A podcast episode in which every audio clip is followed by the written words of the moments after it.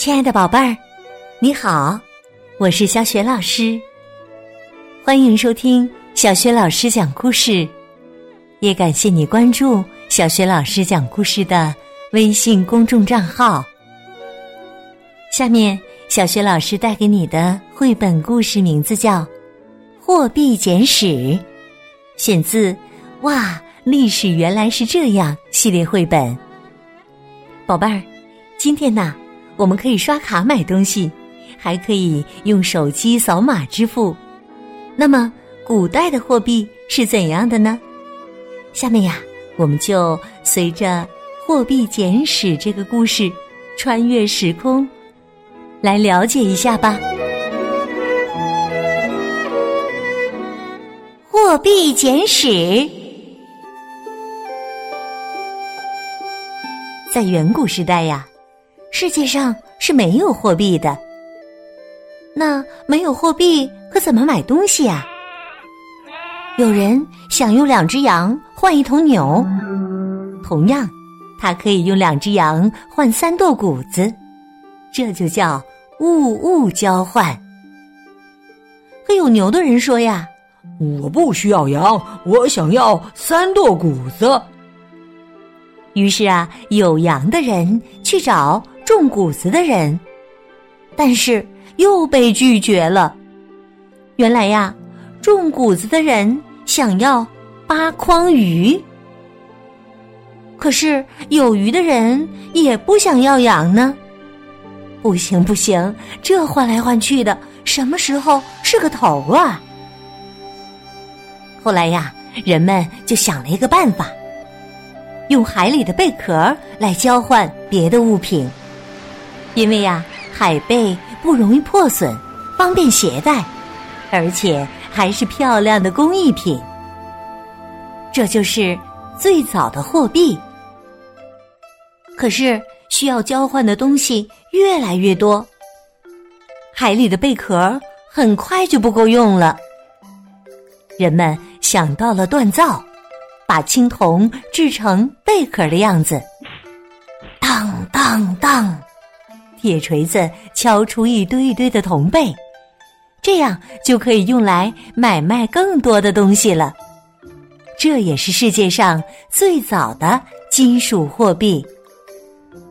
渐渐呢，铜贝出现了各种奇奇怪怪的模样。每个国家的钱币都不一样。大小不一样，形状也各不相同。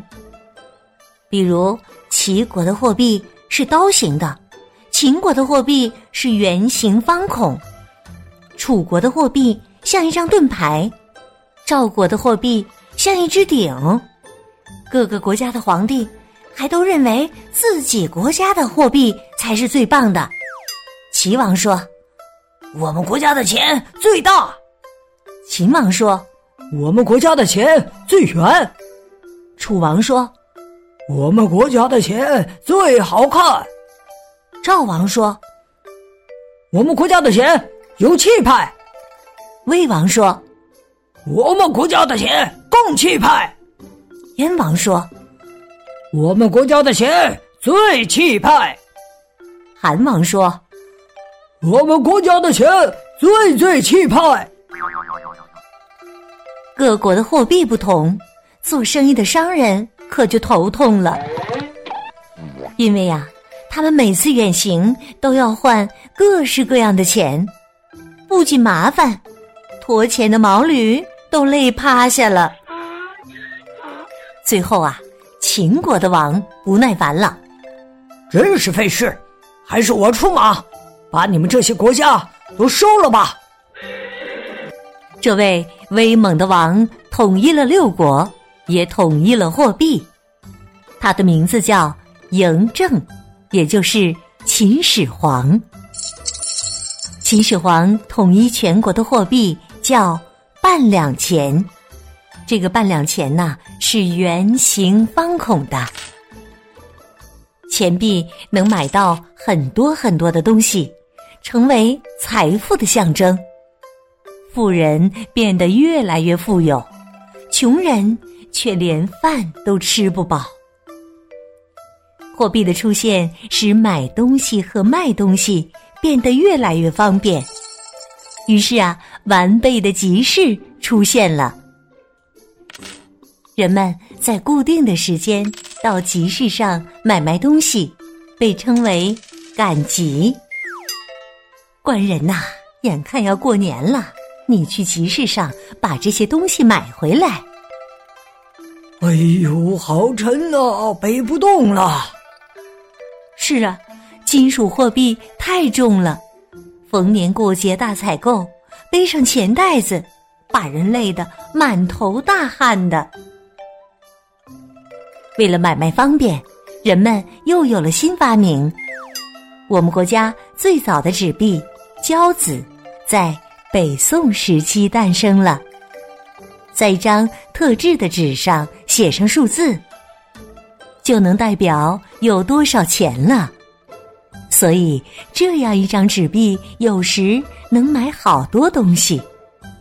我们今天使用的人民币就是这种纸币。现在呀，我们出门连纸币都不用带了，钱变成了一串数字，在网络上流通，买东西更方便了。我们可以刷银行卡买东西，也可以用手机支付。轻轻一扫码，就可以买下想要的东西了。不过，宝贝儿，我们要养成节俭的好习惯，不能乱花钱哟。很多小朋友都有储蓄罐，拿钱买东西的时候呢，爸爸妈妈也会提醒宝贝儿，别忘了找零。找回来的零钱做什么呢？对，把它放进你的储蓄罐里吧。储蓄可是个好习惯呢。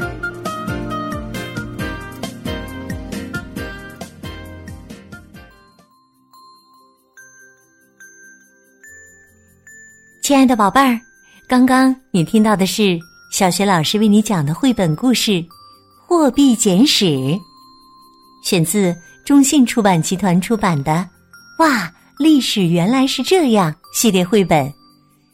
这套绘本故事书。在小学老师优选小程序当中也可以找得到的。今天呢，小学老师给宝贝们提的问题是：我们国家最早的纸币是在北宋时期诞生的，你还记得最早的纸币叫什么吗？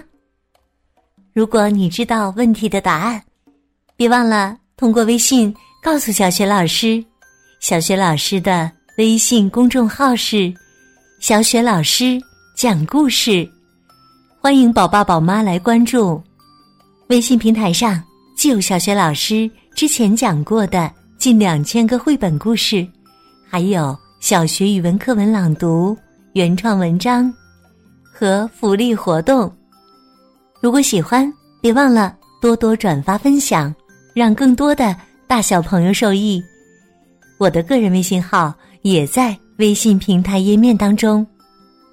好了，我们微信上见。